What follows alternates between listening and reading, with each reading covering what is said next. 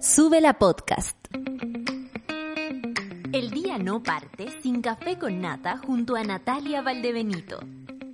Porque el nuevo Chile se construye con información y nuestros sueños. Advertencia. En este lugar nos reímos a pesar de todo. Aquí estoy acomodándome para estar aquí mejor con ustedes, tapando ciertas cosas. Porque para allá está eh, mi, mi, mi, closet, ¿cachai? Todo, todo lo que significa la, la, los vestuarios, y hay un montón de cosas colgadas, y me parece mostrar esas cosas. ¿ah? Bienvenida, monada, a este día lunes 10 de enero. Ya eh, se nos va el año. Eh... 10. 10. o cómo empezar la coreografía en el colegio. Así. Venía ahí de abajo. Y después, así. Oye, el Lucha está haciendo perfectamente el baile, ¿eh? Tuvo muchas ganas siempre de bailar la coreografía. Eh, en mi colegio hacían coreografía mixta, coreografía, yo, lo he contado, mas, masculina y femenina. Eh, ¿Ustedes bailaban en la coreo? De, de los colegios, no, el Charlie no, el Lucho tiene toda la pinta. Estar, el, la Clau sí, también tiene toda la pinta de haber bailado. En el concurso de baile en pareja ganaste, dime que sí. Los merengues, ahí era tu fuerte. Ahí decían, tira más lucha, tira más lucha, lucha está, el lucha está, eh. El lucha está, eh. eh no, sí, pues habían concursos de baile y toda la cosa. Bueno, nos pegamos un concurso de baile hoy día, 10 de enero. Imagínense ustedes cómo avanza esto. Bueno, eh, bienvenida monada. Yo sé que están con el año encima. No sé de qué están hablando. ¿Qué pasa el 10 de enero? ¿Un cumpleaños? Me equivoqué. Ya, no sé. No puedo, porque no puedo leer sus, sus labios.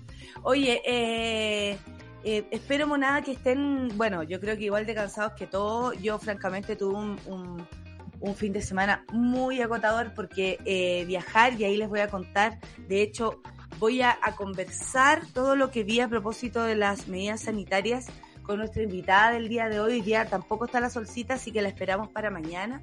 Y acompáñenme en el hashtag Café con Nata o me escriben a mí directamente por el Twitter, por supuesto. Eh, Muchas gracias por estar del otro lado. Mire, uh, anuló la decisión del gobierno de cancelar la visa. Oye, lo que está pasando con Djokovic, vamos a tenerlo acá. A ver, voy a poner noticia, voy a poner la noticia para, para que la leamos en un ratito más. Vamos con el informe del tiempo, ¿les parece? Sí. Eh, región por región. Mm. Un poco del alimento vital. Y seguimos Arica 26 grados, 26 grados en Iquique, 22 en Antofagasta, 28 en Copiapó, allá la temperatura está bien alta, hay que decirlo. La Serena y Coquimbo 22 grados, 21 grados en Valparaíso, donde mañana estará más nubleque, pero hoy día también va a haber algún solcito en la tarde. 21 grados, igual está buena la temperatura. 29 en Santiago, 29 en Rancagua y nos detenemos aquí para decirle a la Marisol que hay 29 grados en Santa Cruz y en Pichilemu 21. Cáchense la onda. 31 grados. Aquí es donde empieza a subir la temperatura. Esto en Talca, cerquita del Willy de la Tere. Tere, un abrazo caluriento para ti. Que estés muy bien. Chillán, 30 grados también. 23 grados en Concepción. 28 grados en Temuco. 25 en Valdivia, 24 en Puerto Montt. ¿Se dan cuenta lo mucho que han subido las temperaturas para el norte? Es impactante. ¿eh? 20 grados en Coyhaique, 15 grados en las Torres del Paine y allá la cosa se pone más normality. 13 grados en Punta Arenas y lluvia. 24 grados en Rapanui, absolutamente eh, lluvia y, viento y toda la cosa. Hoy una vez en Rapanui vi la lluvia pasar. Así como venía como, estábamos carreteando y de pronto entren entre las parrillas, todo. Y la lluvia pasó así. Y se fue. Fue maravilloso. Y yo estaba en buen estado, ¿ah? No como para decir, oye, resulta que me tomé una cosita y vi la lluvia pasar. No, es posible, pero esto era real. 19 grados en Juan Fernández y 2 grados en la Antártica. Los titulares del día de hoy son los siguientes, Café con Nata. En este noveno año que empieza en marzo. En, marzo empezamos con el noveno año del café con nata. ¿Qué me dicen ustedes? Increíble, me han visto envejecer, chicas, me han visto envejecer. Balance de COVID-19, casos activos quedaron a punto de superar los 20.000. ¿Se dan cuenta cuánto avanzamos en una semana? Bueno, sabemos que los datos están desagregados y hay un montón de, de desfase, pero la semana pasada leíamos 8.000 contagios diarios y ahora 20.000 contagios diarios, o sea, perdón, eh, casos activos. Es mucho, mucho. Hay COVID, es de esperar, dicen, que en los, primeros, en los próximos días el brote de Omicron supere al de Delta. Es decir, nos estamos enfrentando a una tercera ola. Es una de las preguntas que le vamos a hacer a nuestra gran invitada el día de hoy. Chipre informa hallazgo de variante. Ay, chiques, bueno, estoy feliz de haber estado en este programa, en este mundo. Nunca pensé que íbamos a verlo aquí desde el café con nata una combinación entre dos variantes, Delta y Omicron, la variante Deltacron. Oh, no, me estaba película, tapa superhéroe. Deltacron. ¿Qué haría ese superhéroe? No tengo idea. Complete la oración. Pasó el viernes, pero no alcanzamos a comentarlo. Gobernadora Cristina Bravo, eh, tras polémica con Coloma, recuerda, oye, después podríamos, Charlie, revisar el video donde eh, Don Coloma le, le, agarra el, brazo a, a, la gobernadora Cristina Bravo. El senador dijo, levantó mi brazo contra mi voluntad. Ella después hizo un, video ahí explicando lo que le pasó.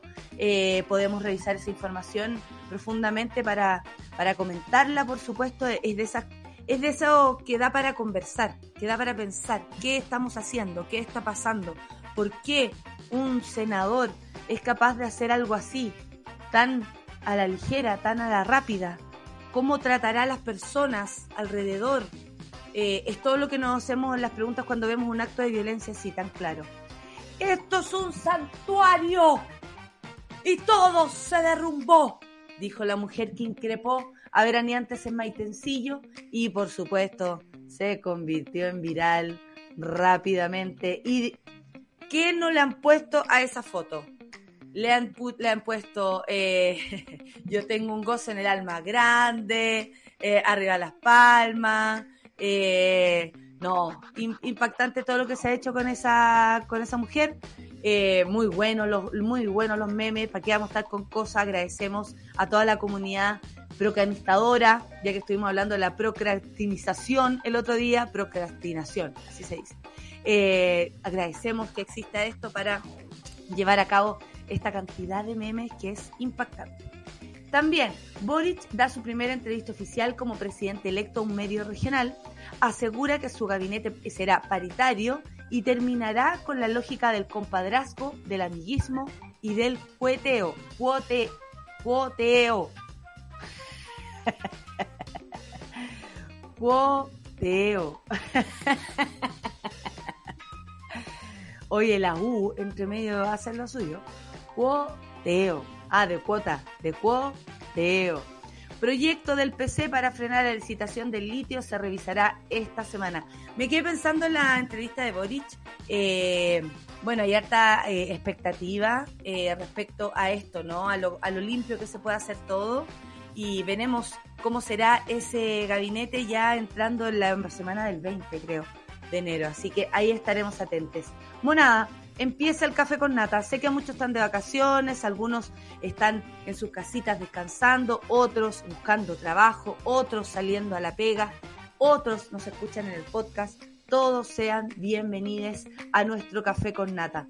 Vamos a escuchar a Camila Moreno con Jimena Sarindiana y Lido Pimienta, grandes mujeres cantando Déjame, déjame, querido, déjame, aquí en Suela.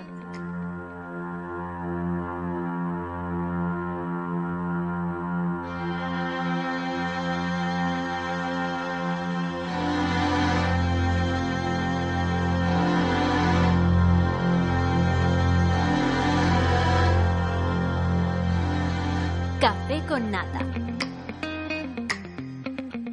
estamos de vuelta en el café con nata, aquí recibiendo a la monada, por supuesto que viene llegando con sus tappers para tomar desayunos.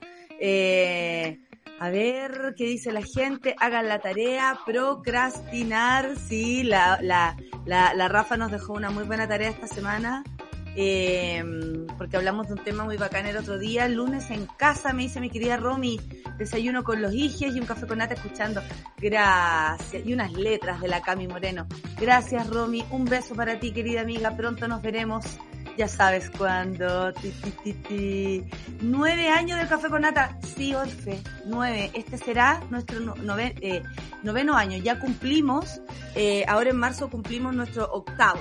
Así hicimos los ocho años seguiditos del café con nata. Yo no sé si alguien tiene algún registro de los programas que se han hecho vía online. Este será el más viejo de todos. Así, eh, diario, franjeado, al aire, en vivo que después se transforme en un podcast como todo es otra cosa, pero ¿será el, el primero o el único? en fin. Em, eh, no nos van a premiar nunca, sí. A nadie le va a importar.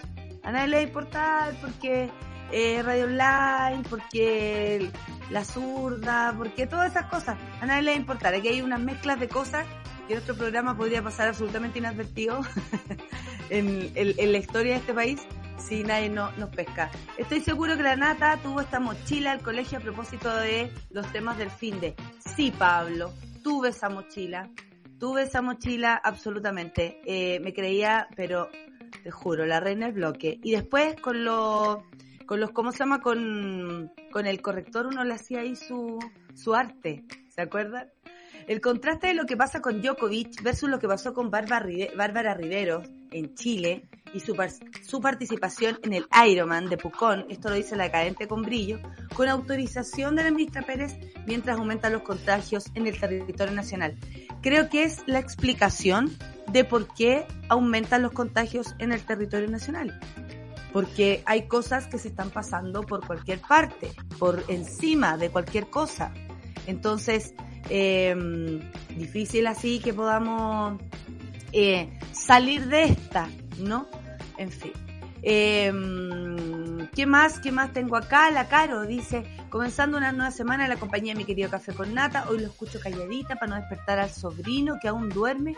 No. Vacaciones del sobrino. A dormir, se ha dicho, por supuesto. Por supuesto que sí. Eh, bueno, tenemos muchos saludos, los espero aquí en el Twitter para saludar a la monada del café con nata, por supuesto, a todos quienes llegan tempranito, a los que van a escucharnos en el podcast también, serán muy, muy bienvenidos, por supuesto, eh, en nuestro programa. Eh, vamos a lo que se sabe del balance COVID estos últimos días. Casos activos, casos activos, es decir, todos los que andan por ahí pululando con COVID, superaron los 20.000. El MinSal informó además que en las últimas 24 horas se registraron, cachen este número, 4.064 contagios y en una positividad del 5%. O sea, ya pasamos lo que significa el control de una pandemia, porque si algo hemos aprendido este último tiempo es que eh, está en control la pandemia sin que siempre que esté bajo los 5, 5 de porcentaje de positividad.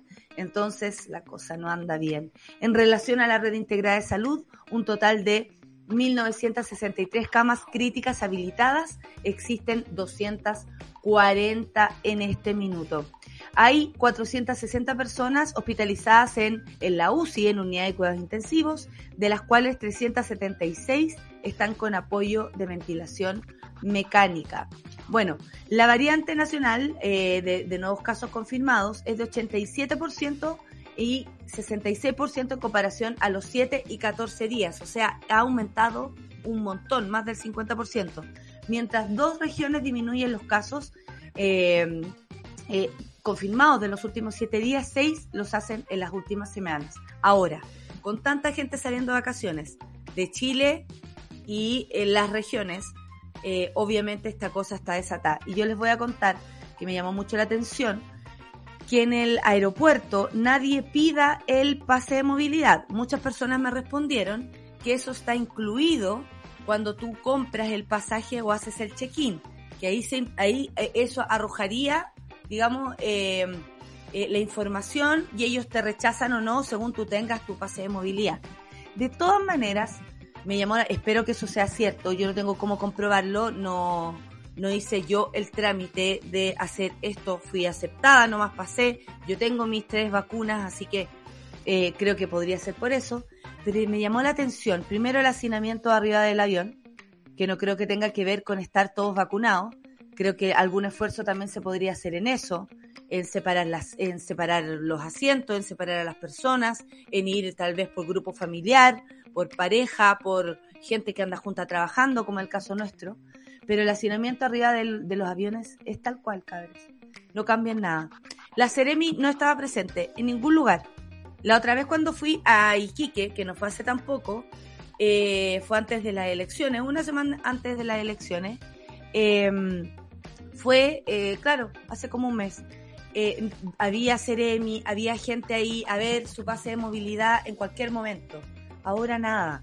Según lo que responde la TAM, que a todo esto eh, nos perdieron una maleta, eh, perdieron la maleta de mi maquilladora. Eso quiso decir que no la recuperamos hasta ayer en el aeropuerto, otra vez. La maleta incluso viajó hasta Concepción. Nosotros estábamos en Copiapó se la, la, mandaron a Concepción, después la mandaron a Santiago y después la maleta iba de vuelta a Copiapó y nosotros teníamos que recibirla allá. Imagínense la maleta hubiese quedado en Copiapó y tener que hacer de nuevo el, el ¿cómo se llama? El, el trámite para que volviera a Santiago. Bueno, por, por suerte eh, llegó esto solo gracias a la voluntad de la gente que estaba en el aeropuerto porque llamar al call center de la TAM y voy a decir una marca, pero es así, no se resuelve nada, o francamente nada, te tienen esperando, te dicen que tu maleta está en prioridad, pero tú no, no le puedes hacer el seguimiento a la maleta. No, no, no hay posibilidad de aquello. Un descalabro, ¿para qué vamos a estar con cosas? Un desastre. Tuvimos que ir a Maicao a comprar todo para poder hacerme la cara, el pelo y todo lo demás. Yo de bruja dije, ponte tú que la Nati tenga problemas, no por la maleta, me pasé el rollo así como por su pase de movilidad, porque ella no tiene la tercera dosis porque tiene un, problema de salud que hizo que se pusieran las vacunas más tarde y cuando tu tercera dosis todavía no está en el, en el plan, tú igual tienes tu pase de movilidad. Las personas que no tienen el pase de movilidad son las que se quedaron rezagadas con la tercera dosis. Es decir, tenían el plazo vigente hasta el primero de enero y no lo hicieron, entonces lo perdieron. En el caso de mi compañera, ella tiene sus dos dosis, pero su tercera dosis le cae como para estas semanas. Entonces, ella sí tiene el pase de movilidad habilitado. Los que no tienen pase de movilidad habilitado, y lo repito, son los que se basaron por cualquier parte de la tercera dosis y no se la pusieron en el tiempo que le correspondía. Que es algo que el otro día el ministro no supo responder. Bueno, yo, como la subsecretaria del huevo, les digo que esa es la respuesta. En fin. Eh, estamos preocupados por la variante Omicron, por supuesto. Chile ha logrado posicionarse como líder de la campaña de vacunación. Esto lo dijo Marcelo Olivares, académico de la Universidad de Chile y parte del equipo iCovid. Eh, dijo con un 58% de la población con dosis de refuerzo, comparado a un 6.7% a nivel mundial. Sin embargo, la ola de contagios que observa en, se observa en otros países y que ahora comienza a, apreciarse en Chile nos debe mantener alerta. Tenemos una buena capacidad de testeo eh, para detectar casos nuevos, permítame dudar, gente se ha enterado más porque ha tenido que hacerse el PCR, no porque hay una búsqueda activa. La gente se tiene que hacer el PCR, por ejemplo, para viajar fuera del país y gracias a eso se entera. Dijo además eh, don Marcelo Olivares, pero es vital que la población sea responsable ante cualquier indicio de síntomas para consultar, detectar y aislar los casos tempranamente. No debemos bajar la guardia. En otro, eh, eh, otro eh, académico, el señor Marcelo Alarcón, mira, puro Marcelo, de la Universidad de Talca, indicó que el concepto de vacunarnos es que el sistema inmune se despierte y finalmente, frente a una posibilidad de infección, de contagio, si es que se llega a contagiar, lo puedes combatir de una mejor manera y las personas no lleguen finalmente a los cuadros graves al hospital, que eso fue lo que vimos al inicio de la pandemia. El otro punto que se ha demostrado con evidencia científica es que el organismo después de seis meses baja al mínimo la producción de este anticuerpo, porque dice, ok, ya no lo necesito, porque eventualmente la infección no ha llegado. Vamos a hablar de esto con nuestra invitada, por supuesto. Mira, y hay una falta de preocupación de personal, de falta de personal, perdón. Pese a la importancia de esta dosis de refuerzo entre algunos trabajadores del sector de salud, hay preocupación por una falta de personal ante una nueva etapa de vacunación y una posible nueva ola de contagios. Gabriela Flores, presidenta de la Confusam, dijo, lamentablemente para quienes trabajamos y somos la primera línea, está bastante complicada la situación con respecto al aumento de contagios COVID ahora el Omicron, que la verdad es que en varias regiones ya ha ingresado. Por lo tanto, como trabajadores estamos inquietos, en especial la atención primaria a la cual yo represento. Criticó al gobierno y dijo, el gobierno anunció aplicar una cuarta dosis, no entregando los recursos suficientes para los municipios. Esto para poder contratar personal que pueda apoyar a los equipos desgastados que tenemos ya en la atención primaria. Paralelamente, este rebrote que tenemos en la variante Omicron, de esto desde el colegio médico, también tenemos una forma simultánea y paralela de hacernos cargo de la lista de espera, que han quedado desplazadas, porque sí, hay Omicron, hay eh, Delta, hay eh, SARS-CoV-2, hay COVID, pero también hay muchos problemas que estaban en espera y que gracias a que la pandemia baja su frecuencia, ellos se pueden hacer cargo de aquello. Entonces, desde el colegio médico eh, Patricio Mesa, dijo, paralelamente a este rebrote, tenemos que, tenemos con la variante Omicron, también debemos eh, de forma simultánea y paralela hacernos cargo de las listas de espera que han quedado desplazadas durante el periodo de la pandemia, que también están generando muchas secuelas en la comunidad y está falleciendo mucha gente como consecuencia de esas complicaciones. Sí, de alguna manera, la pandemia del COVID ha hecho que se, eh, que se expanda otra que tiene que ver con personas que han llegado a sus enfermedades sin vérselas a tiempo, eh, con estas listas de espera que finalmente lo único que hacen es aumentar la enfermedad. ¿Por qué tu enfermedad va a esperar si el cuerpo está ahí funcionando, eh, ampliando incluso a veces las metástasis y todas esas cosas horribles?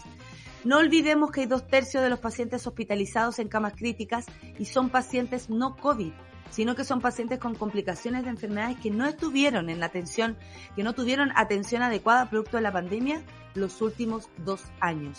Y eso no lo podemos olvidar. Bueno, es de esperar, dijo iCovid, que en los próximos días el brote de Omicron supere el de Delta.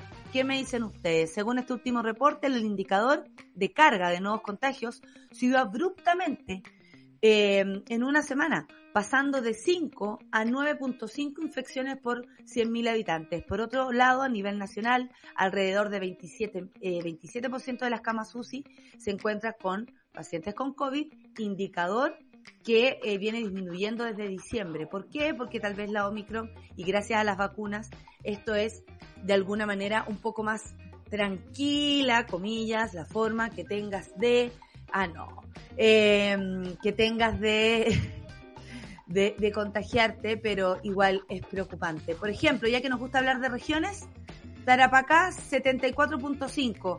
Así estuvo la mayor carga nacional de, eh, de casos. Arica y Parinacota 24.5, Aysén 22%, Los Ríos 21, Magallanes 20.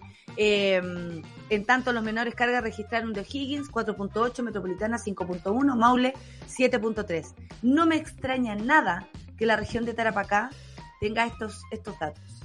O sea, les puedo decir que en Copiapó no hay pandemia. Lamentablemente. Entonces, así la cosa crece, crece, crece y no hay por dónde. La mayor tasa de transmisión, por ejemplo, Tarapacá, 2.9. No me extraña nada. ¿Qué quieren que les diga?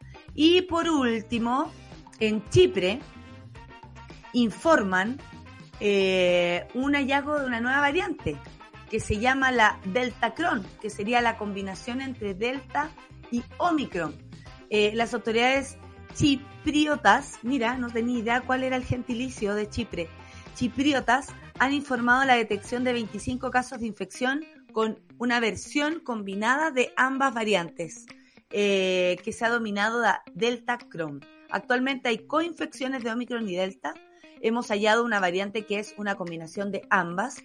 Eh, esto lo ha explicado, por supuesto, allá el profesor de, bio, eh, de biología de la Universidad de Chipre y director del Laboratorio de Biotecnología y Virología Molecular, Leondios Kotris, eh, Kostriskis. Kostriskis, así se llama, según reportó el medio asociado Europa Press. Obvio que esto nos complica, pues. Imagina tener dos variantes. Veremos, dice, dice si en el futuro esta variante es más patológica o contagiosa o se impondrá también, ¿no? Y queda instalada. Porque como sabemos, el virus intenta, intenta sobrevivir y el cuerpo es el que hace la pelea con eh, el propio sistema inmunológico y además con las vacunas que apoyan a este sistema inmunológico. Vamos entonces a escuchar la canción de tía I have nothing, nothing, nothing. Esa bien. La Whitney Houston no puede ser más canción de tía.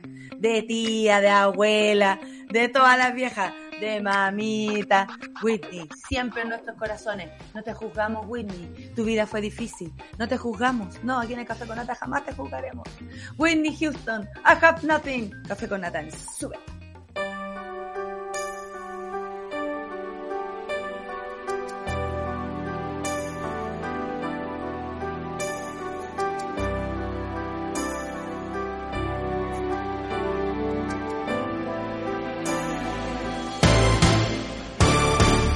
¿Estás viendo?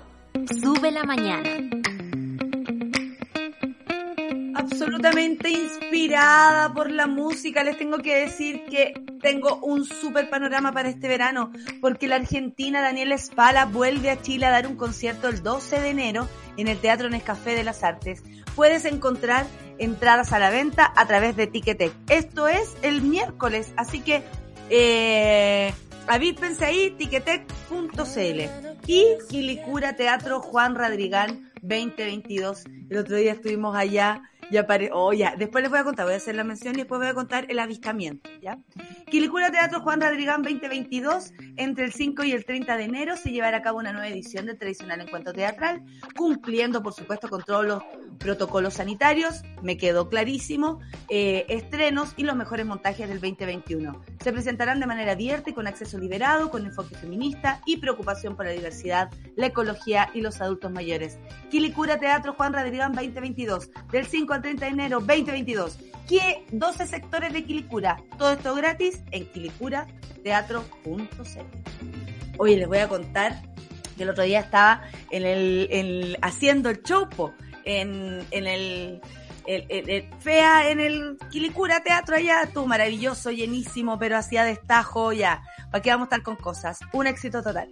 Y estábamos ahí y de pronto empieza, se empieza a ver ese satélite ¿Se acuerdan del satélite? Ese satélite empezó a aparecer, no sé si lo viste Lucho en las noticias puedes ver un viral ahora que hay de, de mí hablándole al satélite. Y como no sabíamos lo que era, la gente empezó, Nata, Nata, mira para allá, mira para allá. Y yo lo empecé a ver y por supuesto que, me empecé a asustar y, o sea, como eh, estábamos, yo tenía el micrófono y yo, señora alcaldesa, por favor, mueva sus redes. Eh, por favor, eh, que alguien nos diga, tal vez nos vienen a buscar. Entonces ahí yo me puse a gritar, estamos en son de paz, váyanse a, las Condes, váyanse a Vitacura. Somos una comuna en Quilicura, que tendremos, que nos tomamos nuestros copetes y nuestras plantas, algunos si tenemos, y las compartimos si ustedes quieren. Yo me puse como la primera en irme, po. Si ya que estaba ahí, ¿cachai? Y dije, ya, ya alcaldesa, entre usted y yo, porque usted es la primera autoridad y yo estoy aquí, tenemos que ser las primeras en partir. Fue maravilloso poder vivir ese momento único e irrepetible, o como dice la... Ahí está.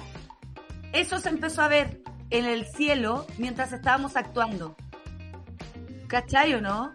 ¿Cómo me hacen eso? ¿Cómo me hacen eso? No, material para mí. Material para mí. Oye, mira, la gente está opinando. Fabián Pizarro, estoy arriba del avión, viajo a Temuco. Eh, nadie me pidió pase de movilidad, PCR, lo mismo Santiago Temuco. ¿A quién, quién debe pedirlo? Es grave que, es grave que pidan, dice Fabián Pizarro. Dicen, por lo que me respondieron Fabián, de parte de la TAM y mucha gente que está súper enterada y que por supuesto le importa una raja la pandemia, no digo la TAM porque espero que les importe, que con tu, con tu, cuando tú haces el check-in, ahí está tu carnet y ahí pueden ver si en línea estás con las tres vacunas o con tu pase de movilidad al aire, ya listo. Yo no sé si eso es cierto, pero se supone que es así. Esta canción es de fin de mes, dice la Dani. I have nothing, nothing. Porque puta que está caro vivir. Toda la razón. Canción de tía, de tía cinéfila. ¿Quién no se acuerda del Bodyguard? Pero por supuesto, ¿cómo olvidar al Kevin Corner? El Bodyguard. Nadie lo puede olvidar cuando, cuando oh, cae ella ahí en sus brazos y él la lleva. Puta, ¿sabes que el otro día yo no tuve nada Bodyguard? Yo me tuve que enfrentar a los ovnis sola. Sola. Nadie me dijo, Natalia, necesitas algo, te protegemos, saquemos al artista. No, yo ya que tenía el micrófono me empecé a comunicar con ellos. El, nada que va no me defendió ni una cosa, yo ahí defiendo al... El, es viral en TikTok. Es viral en TikTok mi saludo a los... Oye, yo debo ser la persona que no tenía TikTok que más es viral en TikTok. y la vieja cachagua. De, no, de, de, de Maitencillo. Ahora, por supuesto. Estoy con los nervios tomados, dice la soa señorita, la Tacarolaina. Eh, y corriendo el círculo porque estoy haciendo la tesis y me ha costado un mundo conseguir entrevistados. Me dejan en visto o se hace derogar. Todo, y yo, yo solo quiero hacer trabajito. Mira, lo único que puedo decir en, en defensa de la gente que quieres eh, entrevistar porque a mí me llega mucha, mucha, mucha solicitud de, es que no, uno no da basto. y cuando estáis trabajando es un poco difícil a veces. Espero que tengas suerte eh, y que de verdad alguien te responda. Yo igual te retuiteé por si hay curiosidad en la monada y alguno te puede ayudar. Ya, mucha suerte con eso. Coincidencia, no lo creo. Que el tenista antivacuna, al que no dejan entrar a Australia, se llame Djokovic.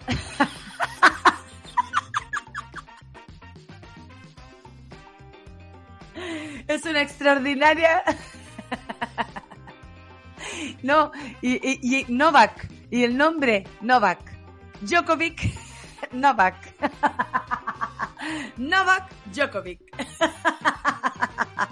Se pasan los weones. Muchas gracias. Oye, eh, si no fuera por el humor, este país, ¿qué hace? Para mí el guardaespaldas es como de ayer y tiene como 30 años. Qué triste recordar cómo se fue en ese tremendo talento que era Whitney y una gran parte eh, fue por violencia de género. Claro que sí, Ricardo, qué triste. Qué triste todo lo que pasó y han visto algunos documentales de Whitney Houston, son muy fuertes, muy fuertes porque se ve su estado y, y da pena porque ella además Ay, hay algo tan heavy, cabres, que el escenario es, eh, es un lugar que, que, poco, poco les podría explicar con palabras, porque son puras sensaciones las que se me vienen. Pero increíble como, como Whitney tal vez estaba súper mal durante todo el tiempo, pero ella llegaba al escenario y se tomaba el aire, el tiempo y cantaba de una manera sublime, pero tú decías, ¿a qué costo? ¿A qué costo? ¿A qué costo la hacía? ¿A qué costo también los demás la impulsaban a hacer eso? Pese a sus condiciones de drogadicción, si tenía una enfermedad muy grave. Entonces, ay Dios, ay Dios de la comedia, explícame esto. Ahí está, la Orfe lo, lo, lo retuiteó. Llegaron los ovnis y yo sí mi Kevin Corner. No, no. Dudo, al menos permíteme dudar que tengan cruzado los datos entre las aerolíneas y los pases de movilidad. Con esa calidad de call center, amigo, digo lo mismo digo lo mismo, yo le puse lo mismo a, a ¿cómo se llama? A la TAM. No lo sé, Rick, no lo sé. Porque la, y según ellos, todo lo, según la TAM, todo lo ve el ministerio. Según el ministerio, todo lo ve la empresa privada. O sea, no hay con quién hablar aquí. Y muchas personas que salían a defender no sé qué, ah, no tengo idea qué, pero a pelear el Twitter que yo escribí a propósito del mal rato con la TAM este fin de semana, y lo digo, me hago cargo con nombre y apellido, me van a disculpar, pero tengo que hacerlo. Nos perdieron una maleta de nuestro trabajo y más encima eh, no apareció hasta ayer, o sea, lo que necesitábamos no pudimos usarlo. Y em, eh, mi, mi, pregunta fue como, ¿qué pasó? ¿Por qué no, no piden pase de movilidad? Hace dos semanas sí lo hacían. Y ellos dicen que están en línea. Y muchas personas, Natalia, lo que pasa es que tú no estás enterada, pero eh, esto está en línea. Perdón. Si los pacos ni siquiera tienen un, un, un, O sea, estoy hablando de los carabineros, que a lo mejor son los que más hacen fiscalizaciones en este país, y tampoco estamos en línea. Uno puede pasar por hasta cuatro pacos que te piden el mismo papel y que, no, y que, y que tú no quedáis en línea ahí o, tú crees que, a ver, dime su carnet. Sí, usted tiene pase de movilidad. No, no es así. ¿Para qué estamos con cosas? No se hagan los, los desarrollados cuando todavía tienen las tetas chicas. El primer contacto alienígena con la raza humana lo hizo la de. Yo traté de, estar eh, lo más, eh, ¿cómo se llama esto? A, la altura, a la altura de las circunstancias, porque quieren que les diga cosas. Ahí está. A ver, escuchemos.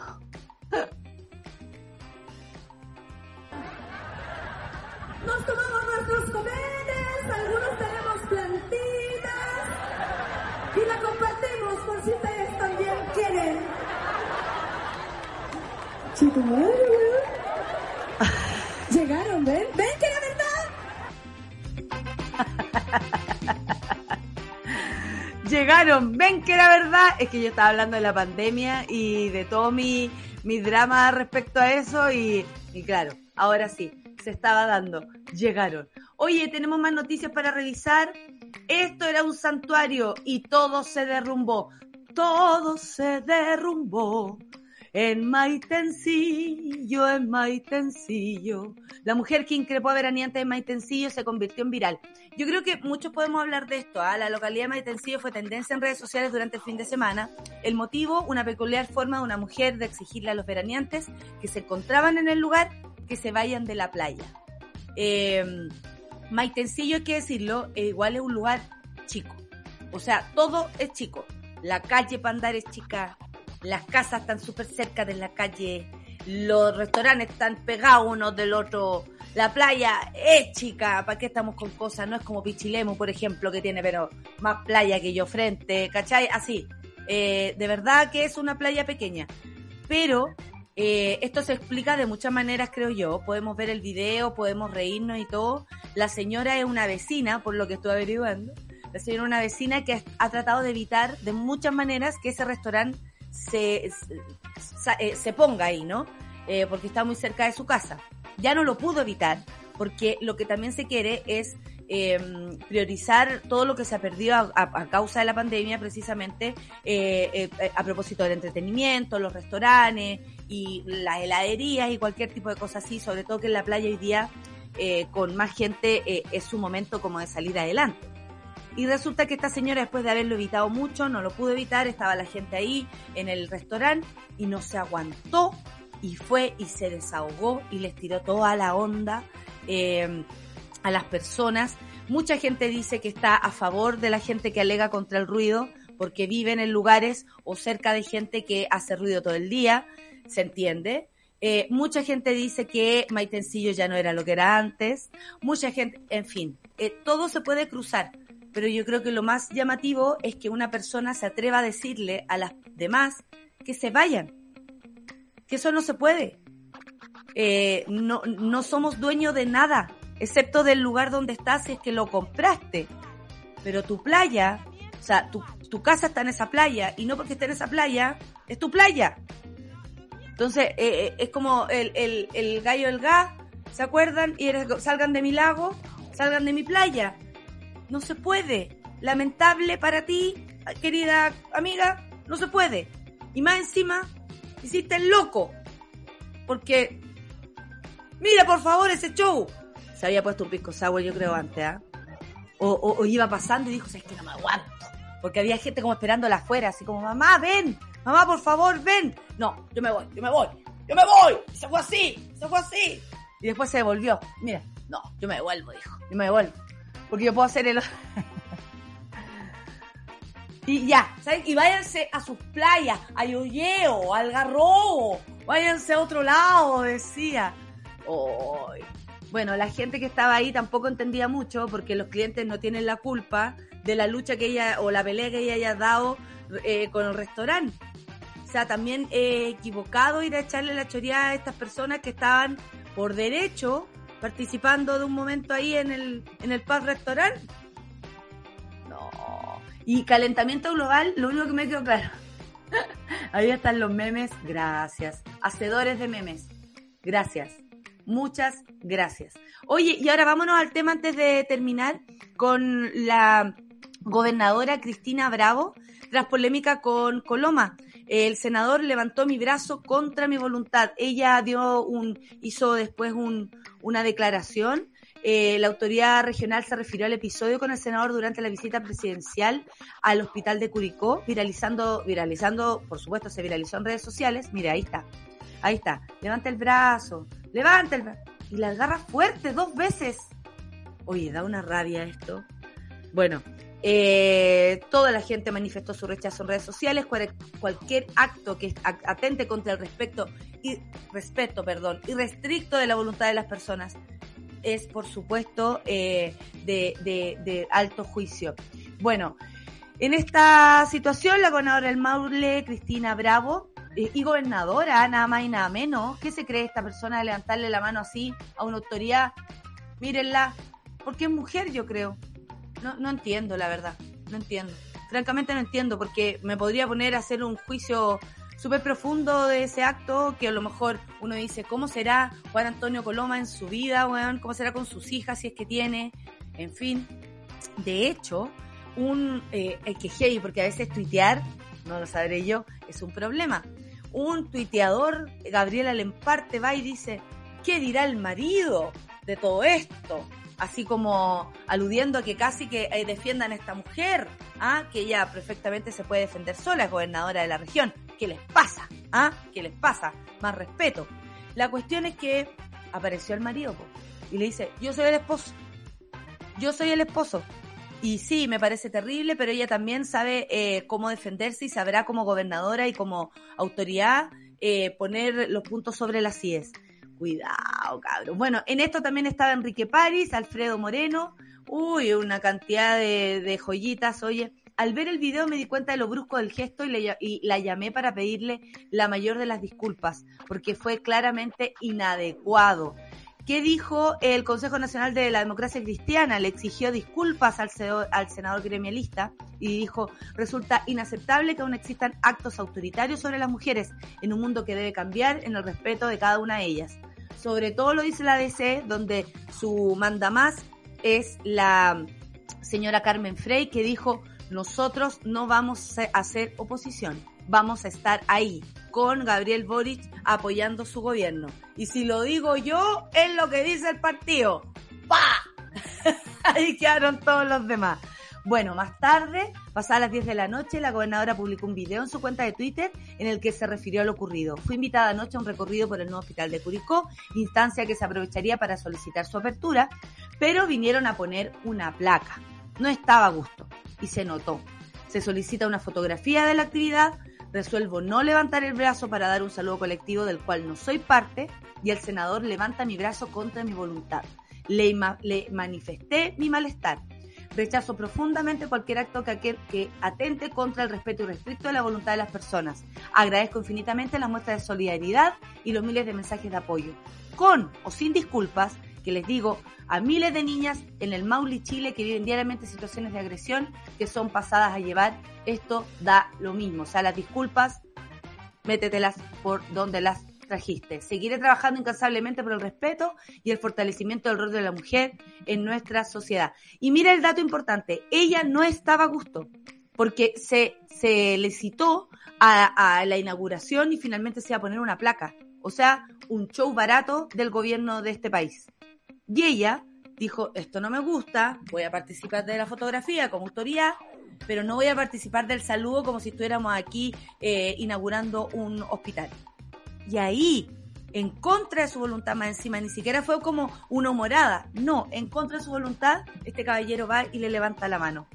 Tal cual.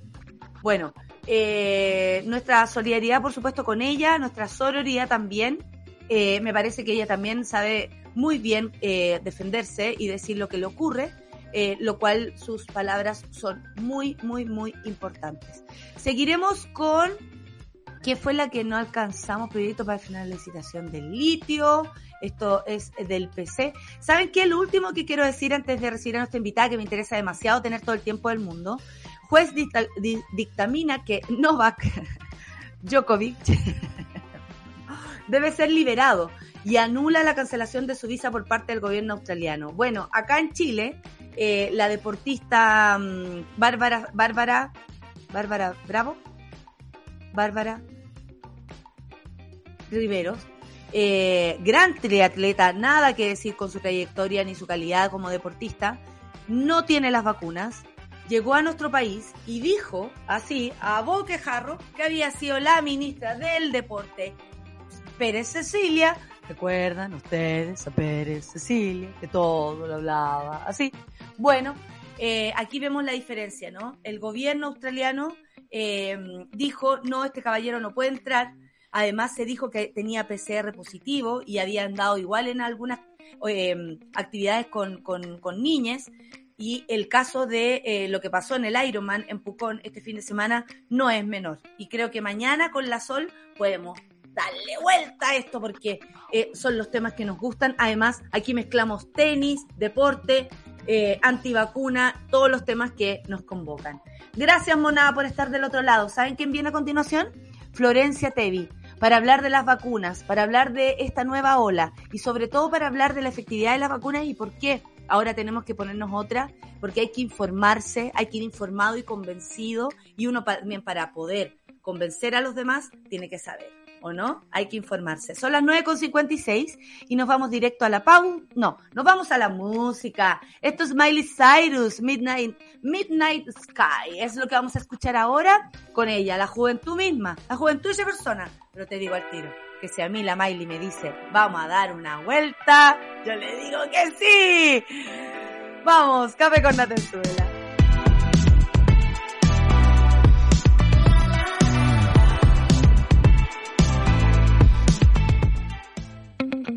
pausa y ya regresamos.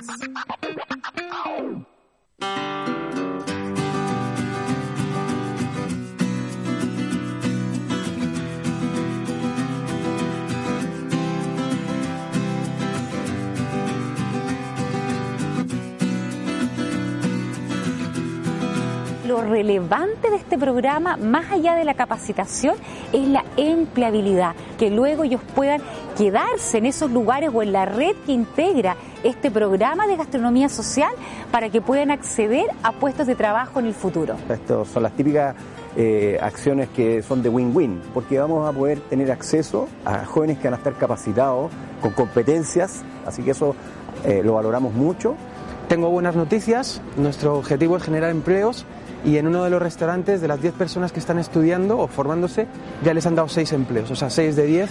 A mí se me ponen los pelos de punta porque finalmente es lo que ocurre. Quilicura Teatro Juan Radrigán regresa presencial del 5 al 30 de enero. Disfruta lo mejor del Teatro Nacional y la participación de grandes actores y actrices. Claudia Di Girolamo, Francisco Melo, Héctor Noguera, Paulino Urrutia, Natalia Valdebenito y muchos más. 28 funciones, 12 sectores, entrada liberada. Revisa la cartelera en quilicurateatro.cl. Invitan Municipalidad de Quilicura y su Corporación Cultural. Auspician Municipalidad de Quilicura y BCI. Quilicura Teatro Juan Radrigán, la cultura como la queremos. En Súbela, las mujeres nos tomamos la mañana para comentar lo que nos gusta, nos despierta y nos conmueve. Para conectarnos, informarnos y reírnos. Todas, todos y todes.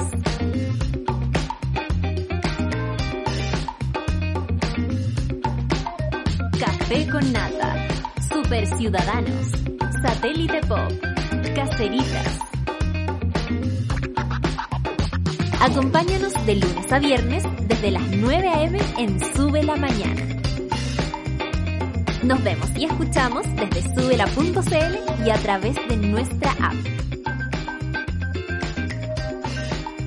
Súbela, un nuevo medio para un nuevo Chile. Ya estamos de vuelta en Sube la Mañana. Después del Super Ciudadano viene Rayena Araya. Ahora sí la sigue nuestra querida Claudita Cayo, Claudita Cayo que vuelve con Satélite Pop o Muelita Pop, no sé cómo le vamos a poner ahora. Cacerita a las 12 con Esteban Ursúa y a las 3 la 2.10 con Nicolás Montenegro y Fernandita Toledo. Coca-Cola trabaja cada día con más de 120.000 socios almaceneros. Como una forma de hacer crecer sus emprendimientos como parte de la iniciativa Próspera, este año 3.500 dueños y dueñas de almacén se reunieron en la Academia Coca-Cola para capacitarse y potenciar sus negocios Coca-Cola Chile, juntos por algo mejor. Y Quilicura Teatro Juan Radrigán 2022. Entre el 5 y el 30 de enero todavía queda. Se llevará a cabo una nueva edición del tradicional encuentro teatral y que nosotros tenemos la posibilidad aquí de contarles con enfoque feminista y preocupación por la diversidad, la ecología y los adultos mayores. 12 sectores de Quilicura y totalmente gratis.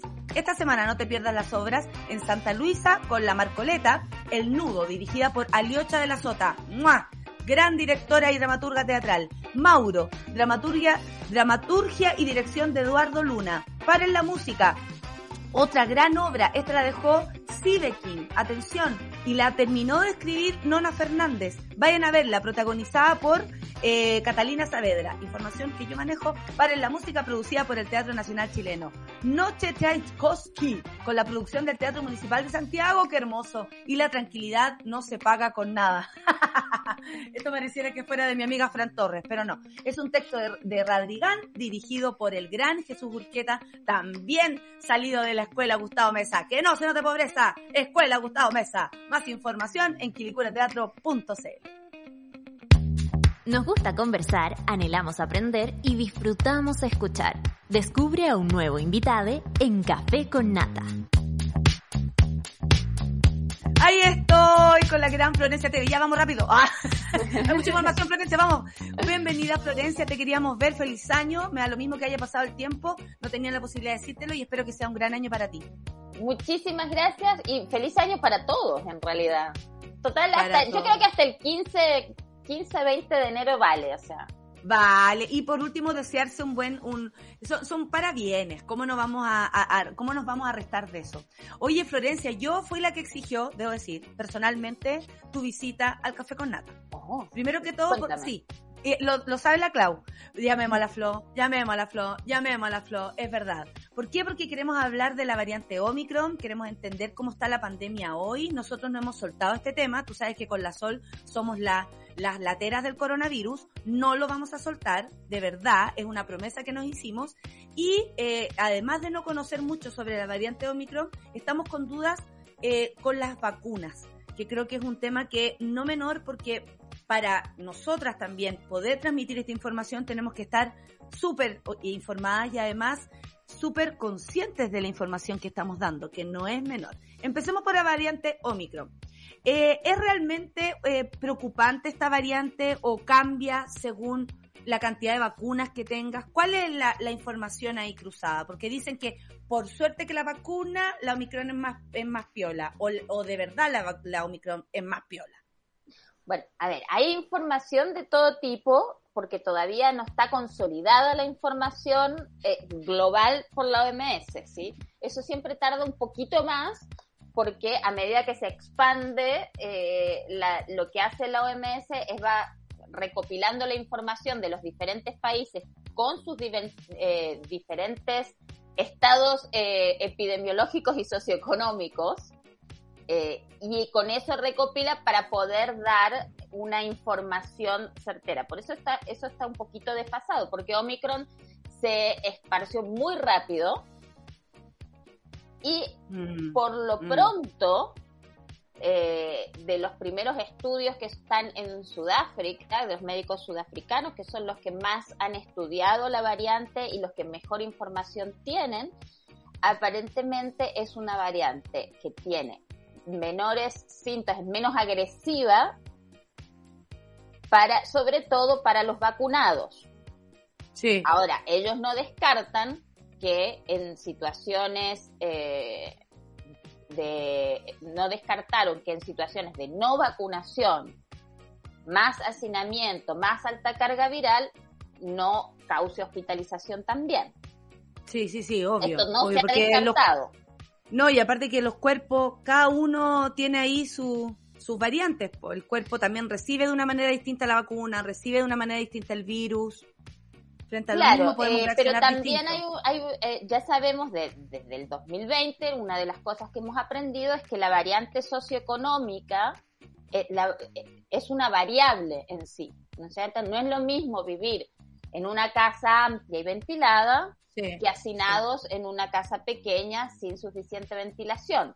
Hay una transmisión. Después de venirte del metro, después de venirte en la micro. Como, Exacto, claro. entonces la variable socioeconómica es importante para la transmisión, por ejemplo, intradomiciliaria o eh, de, de- no sé, por ejemplo, en, en el metro, en las escuelas, dependiendo de si están las ventanas abiertas, no están las ventanas abiertas, eh, donde hay, hay lugares, por ejemplo, donde hay vacunación infantil, otros lugares, otros países no han comenzado con la vacunación infantil. Sí. Entonces, hay una serie, en este momento hay una desigualdad de condiciones alrededor del mundo que hace muy difícil decir esto es así. Claro, Entonces, claro, claro, lo primero claro. que hay que hacer es llamar al autocuidado, porque de todas formas, aunque sea leve, no te la querés agarrar. O sea, Por supuesto. eh, lo que sí sabemos es que la mayor parte de los casos que han, te- han tenido esquema de vacunación completo han sido casos leves. Por el momento esta es la información. Ahora no sabemos eh, la cuantificación de esta información todavía. Ya, Esto o va a sea, estar, falta información. Como Sí, siempre, yo creo que en las próximas- yo creo que en las próximas semanas ya van a tener un acabado de cuantificación en cuanto a cuál es, eh, eh, cu- cuál es eh, digamos, eh, la, la virulencia que tiene esta, esta variante en vacunados y en no vacunados, que eso es lo más Oye, importante. Flor, eh, ¿y qué es lo que hace una variante más peligrosa? ¿Su nivel de mortalidad o su alta capacidad de contagio? Eh, eso es, es que es un balance, ¿me entiendes? Ya, perfecto, Cuando- porque por ejemplo me he dado cuenta, una amiga no sabía que tenía COVID y eh, para viajar se hizo el PCR y gracias a eso supo, porque no tenía nunca y nunca tuvo, eh, eh, ¿cómo se llama? Síntomas. Gracias a eso se enteró y se pudo guardar, no contagiar a nadie ni nada, pero de no haberse hecho el PCR se va para Argentina con el contagiada y vuelve tal vez peor. Eh, ¿Ella estaba y vacunada? Sí, estaba vacunada, por eso estaba muy tranquila después en su casa. Sí. Ya, bueno, entonces ahí tenés un, buen- un buen ejemplo. Entonces, ¿qué, el primer año, ¿qué ocurrió, Juan? Entonces, tú te contagiabas de una variante y tu sistema inmunológico le entraba algo raro que tenía que detectar. Entonces tenía que reaccionar entero contra un agente nuevo. Entonces, eso podía causar que el agente nuevo, en este caso el virus, fuera más rápido que el sistema inmunitario en armar todo el ejército, poner todas las tropas a disposición. Claro. Eh, después de la vacunación, estamos hablando de esquema vacu- vacunación completo con segunda dosis, el sistema inmune ya conoce al enemigo, entonces cuando entra, en realidad tiene así para salir y eh, armar el ejército y disponer de todas las tropas para eliminar el agente. Perfecto. Entonces, lo que tarda el virus, entonces es una es una un equilibrio, entonces entre lo que tarda el virus en replicarse no llega a acumularse porque llega muy rápidamente el sistema inmune a atacarlo. Entonces eh, empiezan a hacer un equilibrio y mientras más anticuerpos circulantes, neutralizantes y células de memoria empiezan a llegar al lugar para atacarlo, el, se el virus se puede reproducir menos. Entonces, como se reproduce menos, no tiene capacidad de ser, eh, de eh, invadir más células. Y además, eh, y por eso mismo, eh, Flor, entonces los síntomas son más atenuados. Por ejemplo, Eh, exacto, porque como- hay menos dos, carga dos viral. días nomás sin gusto, dos días nomás, o sea, no es tan agresivo como ese dolor de cabeza que atrapaba o esa, esa sensación de fatiga que te dejaba en nada. Claro, esa es, esa es idea. Entonces, cada organismo obviamente tiene un sistema inmunitario diferente, preparado de manera diferente, y eh, ese balance entre la reproducción del virus para aumentar la carga viral dentro del hospedador, que sería el paciente contagiado, versus eh, la, la, respuesta inmune que se da, que es el ejército que tenemos nosotros para defendernos de los agentes extraños. Por eso la vacuna sirve para, porque ya es como un reconocimiento previo, es como que te muestran la foto del enemigo, ¿me entendés? O, sea, vos ya sabes, o si tú sabes que está allá, no voy a ir, claro. Exacto, es ese. Si lo ven, ataquen. Eso es más o menos lo que hace una vacuna. Ya. Y esto de las, de, de, las mutaciones, están hablando de la Delta Cron, de toda esta... ¿es, es bueno, ahora, ahora entramos en eso porque en una semana hemos tenido varias cuestiones. sí, varias información sobre eso. ¿Qué ha ocurrido en el, en el curso de la pandemia? Lo que hace un virus normalmente es si se deja reproducir en cada vez que el virus se reproduce, puede adquirir una mutación, porque el virus tiene, cuando se copia, tiene una maquinaria imperfecta para copiarse. Entonces produce cambios, en vez de reproducirse exactamente igual, introduce cambios. Esos cambios se llaman mutaciones. Ya. ¿Ok? Esas mutaciones son al azar. Ya. Y pueden ser, pueden hacerlo más virulento o, men, o, no tener ningún efecto. ¿Ok? Entonces, lo que ha ocurrido es que a mayor cantidad de casos, más reproducción del virus, más posibilidades de mutaciones. Y así surgen las variantes entra un virus de un tipo, en el organismo se reproduce, se reproduce de manera imperfecta, se producen cambios y después se expande, hay contagios, pero lo que se contagia no es lo mismo que, no es el original. Y así se transmite una nueva variante. Se crea una nueva variante y esa variante se transmite. Así surgieron todas las variantes. Por eso se dice que es necesario la vacunación y vacunas para todo el mundo, porque mm. quien no esté vacunado va a producir más carga viral. Eso quiere decir, más carga viral quiere decir que hay más cantidad de virus reproduciéndose, o sea, más posibilidad de que en la copia se produzcan errores y si se producen errores, surgen variantes. Entonces, para que no surjan variantes, lo mejor es estar vacunado. ¿Por qué? Porque como tú me comentaste anteriormente, tu amiga no le pasó nada, porque seguramente su carga viral era tan baja que ese virus no alcanzó a reproducirse. O sea, el, sistema inmune lo eliminó antes que se reprodujera. Entonces, solo estaba la información nomás. Claro, entonces ella no va a producir ninguna variante. Ahora, si vos tenés gente que no está vacunada y que se contagia, se convierte en una fábrica de variantes. Por eso también es importante lo de las vacunas. ¿Cuál sería el proyecto de vacuna ideal de Florencia Tevi? Porque nosotros acá hemos hablado de compartir, nuestro país ha acaparado, claro, somos menos eh, en relación a, a, los países que tienen muchos habitantes, acá somos menos, tal vez desde ese lugar también se pudo haber controlado mejor la pandemia, creo yo, más encima las regiones están separadas unas de otras, podríamos haber sido burbujas cada uno, en fin, tantas cosas que se pudieron haber hecho, Florencia. Pero ¿cuál sería tu plan así, Florencia? Llorar sobre leche derramada, o sea, lo que pasó. No, parece que lo científico pasó, como dijo el gran poeta Daddy Yankee.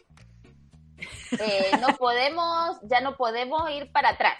Entonces ahora hay que solamente darle para adelante. Entonces, la, eh, la experiencia ¿Mm? nos indica, y la, la, historia de las pandemias eh, también y la historia de las enfermedades nos indican que la única enfermedad que ha sido erradicada de la faz de la Tierra ha sido la viruela y esto se ha hecho a través de un eh, de una coordinación mundial conjunta para la vacunación de todo el planeta. Y así se erradicó, a través de los años se erradicó la viruela. Eso es lo que nos dice la experiencia, que cuando hay vacunas para todos se puede erradicar una enfermedad.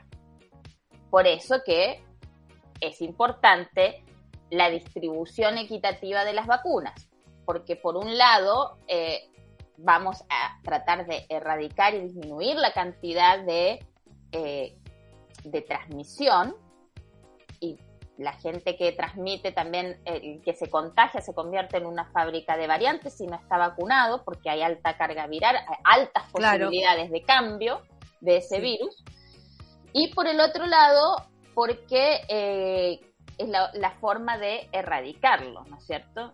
De a través del tiempo poder erradicarlo. Florencia, ha, existido un montón de, de, información cruzada y al mismo tiempo opiniones cruzadas. Muchos somos muy pro vacuna, eh, como siempre decimos con la Sol, que venga todas, soy un colador, me da lo mismo.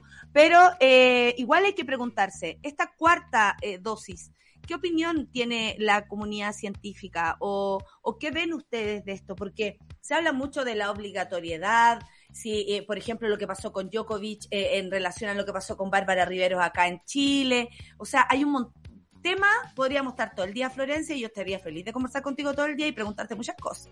Pero también quiero saber, ¿qué te parece a ti esta cuarta, esta cuarta vacuna? ¿Cuál es la opinión de ustedes respecto a esto? Es que primero necesitamos la información para poder decir. Yo no tengo opinión formada al respecto porque todavía no he tenido acceso a los datos eh, científicos para poder formarme una opinión. Y varios colegas míos también me han comentado lo mismo, que ellos no... ¿Datos científicos respecto a la cuarta o al proceso que ya se hizo? Al proceso que ya se hizo, porque hay unos datos que vienen de República Dominicana, pero República Dominicana tiene eh, eh, varias diferencias con nosotros, ¿no es cierto? Entonces, en base a eso, aparentemente... Partiendo por el clima. partiendo por el clima, pero también el hacinamiento, eh, la cantidad de personas, hay toda una serie de, cambios, digamos, que, hacen que eso sea distinto. Eh, el esquema previo habría también que estudiarlo, el estado de, los sistemas inmunológicos. Yo no sé cómo es, yo no, sé bajo qué condiciones eh, científicas eh, el Ministerio de Salud está tomando esta decisión. No, no ha dado argumento, no ha mostrado, mejor dicho, eh, la data científica para, al menos que yo sepa, ¿no es cierto? O sea, después si lo si, si hay un grupo de científicos que, que lo conoce, yo no, no sé, pero, digamos que no, no es pública, digamos.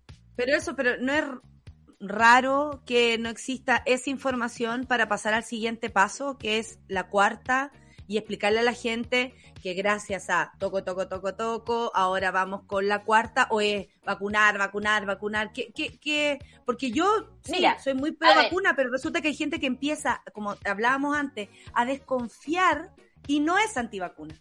Solo quiere saber qué pasa, qué pasa con mi cuerpo, ¿Qué pasa con el futuro? ¿Qué pasa con las próximas? ¿Qué va a pasar? ¿Nos vamos a vacunar cuatro veces siempre? ¿O va a ser como la influenza? No tenemos información, entonces es un poco rudo tomar una decisión sin información. Es que justamente, entonces, fíjate que la doctora Vivian Bachelet eh, hace unos días, ella eh, interpeló al doctor Enrique París por, por Twitter y dijo, a ver, para poner una cuarta dosis, entregue la evidencia eh, científica que indica la necesidad y las recomendaciones de la OMS para eso. Eh, porque la OMS está diciendo que primero tiene que haber vacunas para todos y después podemos empezar con los refuerzos. ¿Por qué? Porque es una forma de parar las fábricas de variantes, ¿no es cierto? Porque si, tú, si te sale una variante que se escape a la, a la protección, en realidad tirás abajo todo el trabajo previo. Entonces es importante que existan vacunas para todo. Por el otro lado, la doctora dice, muestren los estudios del MinSal de costo-efectividad de la cuarta dosis, porque también esto, eh, los recursos no son infinitos y uno necesita, eh, no se puede estar, hay otras enfermedades también que son importantes y que requieren atención y que tal vez se están dejando de lado en pos de una cuarta dosis. Eso es lo que es, eso es lo que implica. Por favor, díganos que no hay, no se está dejando nada, ninguna otra enfermedad importante de lado en pos de esta cuarta dosis. Eh, y eso sería importante demostrar, por eso es costo-efectividad de una cuarta dosis. Sí. Porque, porque hay un costo, efectivamente, sobre todo cuando no somos productores nosotros somos compradores nomás. Y el otro que ella dice que es necesario tener un informe del stock de vacunas con las fechas de vencimiento, porque Ah, también claro. eh, es importante ver cuáles son los lugares donde más se necesitan. Entonces, sabemos que para las personas inmunocomprometidas eh, va a ser necesaria una cuarta dosis y mantener un estado de protección continuo por los estragos que podría provocar esta enfermedad a ellos. Pero para las personas inmunocompetentes, o sea, sanas, es otra historia. Y una de las discusiones que está teniendo y que se están evaluando y que de hecho eh, me estaba fijando antes de empezar el programa, han salido un, alrededor de 10 trabajos científicos en la última semana de... eh, nosotros podemos tener distintos tipos de anticuerpos. Cuando te vacunan, tú tienes anticuerpos, ¿no es cierto? Tienes anticuerpos que circulan, anticuerpos después que son específicos para ese agente extraño que entró, en este caso el COVID, ¿Mm? pero además tienes células de memoria. ¿Sí? Y esas células de memoria eh, son las que, cuando se te pase todo lo que tenés circulando, después, cuando vuelve a entrar el agente, van a actuar y van a decir, esas son las que se van a acordar de que a ese bicho ya lo vieron y van a mandar el ejército correspondiente. Entonces, claro, no es un sistema de que se olvida, el sistema inmunitario tiene memoria, no es que se olvida de las cosas. Entonces, ahí, cuando vos decís eso, eh, decís, bueno, pero ¿tenemos o no tenemos memoria inmunitaria? Y nos gustaría mucho saber eso para saber cuál es la necesidad de una cuarta dosis para las personas que hoy están sanas. A mí me parece y es una duda súper, no sé, como mundana, diría yo, como de la calle, la, el, el- tiempo entre estas dosis. ¿Por, por qué es tan corto? Bueno, eso también, porque el tiempo es tan corto porque se aparentemente lo que se está tomando como, o sea, esto no lo dijo, no lo dijo ninguna autoridad, es lo que yo deduzco, ¿Mm? lo que se está tomando es la los anticuerpos circulantes. O sea, los anticuerpos circulantes van a durar unos seis meses, entonces cada seis meses una vacuna. Pero no hay ninguna evidencia todavía que indique que la necesidad de anticuerpos circulantes para estar más protegidos, para los inmunocompetentes. Estamos hablando siempre de personas sanas. Sí, ¿Sí? sí, sí, sí. Para las personas sanas todavía no hay un consenso científico. Y de hecho, han salido 10, 12 publicaciones en la semana pasada justamente de eso, para, para poder establecer qué tan necesarios sean los refuerzos y cuál es- tiene que ser la prioridad. Mm. Y se está estudiando, todavía no se llega a un consenso de saber si la cantidad de anticuerpos circulantes tiene un correlato directo eh, o simplemente las- la memoria va a tardar un poquitito más, obviamente, porque va a entrar el, el- el virus, va a empezar a reproducirse, el sistema inmune se va a dar cuenta y recién ahí se va a activar la memoria. Entonces va a tardar mucho más que si vos tenés el ejército dando vueltas, es obvio. Entonces, Ya, pero- eso es lo que se está sopesando.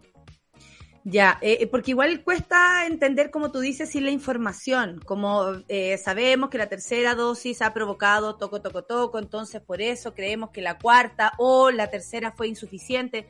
Como no sabemos, obviamente que nos hacemos la pregunta, gente que no es ni siquiera antivacuna dice, pero ¿cómo? Si no han pasado ni seis meses de la última, me tengo que vacunar otra vez, no es menor, ¿no? Eh, preguntárselo al menos.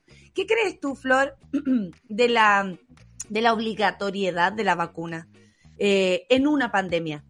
Porque o- obviamente siempre se habla de, de lo voluntario, ¿no? Eh, en fin, es tu, es tu cuerpo, es tu- mi cuerpo, mis reglas, lo sabemos. Pero, ¿qué, qué, qué, Eh, qué pasa con esto? A ver, Con- Yo entiendo la vacuna como un derecho individual y un deber social. Por eso que yo no estoy de acuerdo con la postura de Djokovic. La postura de Djokovic es individualista. Es mi derecho de no vacunarme, pero me importa un pito la sociedad. Claro. Entonces él puede ir a darle un beso a una persona inmunocomprometida y no le importa. O puede contagiarse de COVID y convertirse en una fábrica de variantes y no le importa. Entonces, por eso, yo no estoy de acuerdo con esa postura, porque la vacunación es un derecho individual y un deber social. Por eso que estoy, por ejemplo, para todas las vacunas aprobadas del calendario infantil, yo considero que deben ser obligatorias. De hecho, te las deberían pedir para entrar al colegio. Yo soy de esa postura, las que ya conocemos, harta, la, la papera, la, el sarampión, todas estas la, tuberculosis, todas estas vacunas yo creo que deben ser absolutamente obligatorias y necesarias que te los pidan, eh, así como pedir carnet de vacunación para entrar al colegio mismo. Porque es un, una forma, eh, eh, el, colegio es un, la escuela es una sociedad. Entonces es tu deber social. Y es el derecho del niño, además. Por un lado. Mm, mm, en este caso estamos en pandemia, eh, es una situación un poco más compleja con respecto a esto, pero ahora eh, ya no estamos en la misma situación que el año pasado que se empezaba a ver cómo se trataban estas vacunas. Ahora ya sabemos que eh, funcionan, funcionan bien porque los países están teniendo, ya no hay tantos casos de hospitalización y tampoco hay fallecidos por vacunas. Entonces ya sabemos que funcionan. Las vacunas siempre van a ser seguras. Es súper difícil hacer una vacuna insegura. Lo que puede ser es que sea medio chache y no funcione. Claro, claro. Pero hacer una vacuna insegura en el siglo XXI es, casi imposible. Ya están tan estandarizados los protocolos y todas las cosas que es como, o sea, es realmente ir a buscar la quinta pata al gato. Entonces ese no sería el problema. El tema es si funciona o no funciona. Pero ahora ya sabemos que funciona. Entonces desde esa perspectiva yo creo que al funcionar, al bajar la cantidad de casos, al bajar el ritmo de las hospitalizaciones, empieza a ser, eh, yo creo que obligatorio, por lo menos un esquema completo de, de dos dosis. Al menos esa parte debería ser obligatoria debería ser obligatoria eh, a no ser que tú tengas otras cosas, no sé, que tengas alguna, situación particular que te lo impida, que pueden existir. Por supuesto. Eh, casos particulares. Pero en general yo creo que sí, porque estamos hablando acá de derechos y deberes. No estamos hablando solamente de uno mismo y lo que uno quiere. Sí, eh, eh, creo que es de lo que más hemos hablado en el Café con Nata y por eso es tan importante escucharte, Flor. Yo eh, espero tenerte pronto de nuevo. Ojalá te puedas hacer un alto en tu abultada agenda, porque es tan importante escucharte, entender, saber lo que está pasando y también saber que falta información y que si ustedes no la tienen, menos la tenemos nosotros. Y nosotros para poder informar necesitamos conversar con gente como tú, Florencia. Así que muchas gracias. Ya termina aquí nuestro programa. Ahora viene Rayena Araya y te quiero abrazar a lo lejos y agradecerte. Que te vaya muy bien. No me saqué a la Florencia todavía. Deja que se despida. Deja que se despida la Flor. Deja que se despida. ¡Eh! Ahí está. Chao, Florencia. Un abrazo. Nos vemos pronto, ojalá. Quizá acabe todo esto. Se me olvidó la pregunta. No, no, en realidad no se me olvidó. Eh, le voy a dejar la pregunta para la próxima. El futuro de la pandemia. Pero lo vamos a dejar ahí.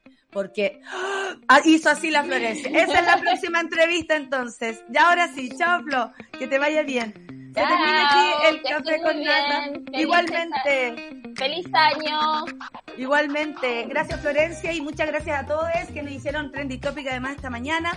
Muy interesante. Escuchen este podcast también. Si se lo quieren repetir, si lo quieren mostrar en los colegios después. La Florencia es parte de eh, lo que está pasando hoy y necesitamos aprender más. Se termina aquí el café con nata y vamos con Rayen Araya y Super Ciudadanos. Chao equipo. Chao. Chao monada. Nos vemos. Eso fue Café con Nata junto a Natalia Valdebenito. Tu dosis para partir el día informado y muerto de la risa. Revisa este y otros capítulos en subela.cl o en nuestra app.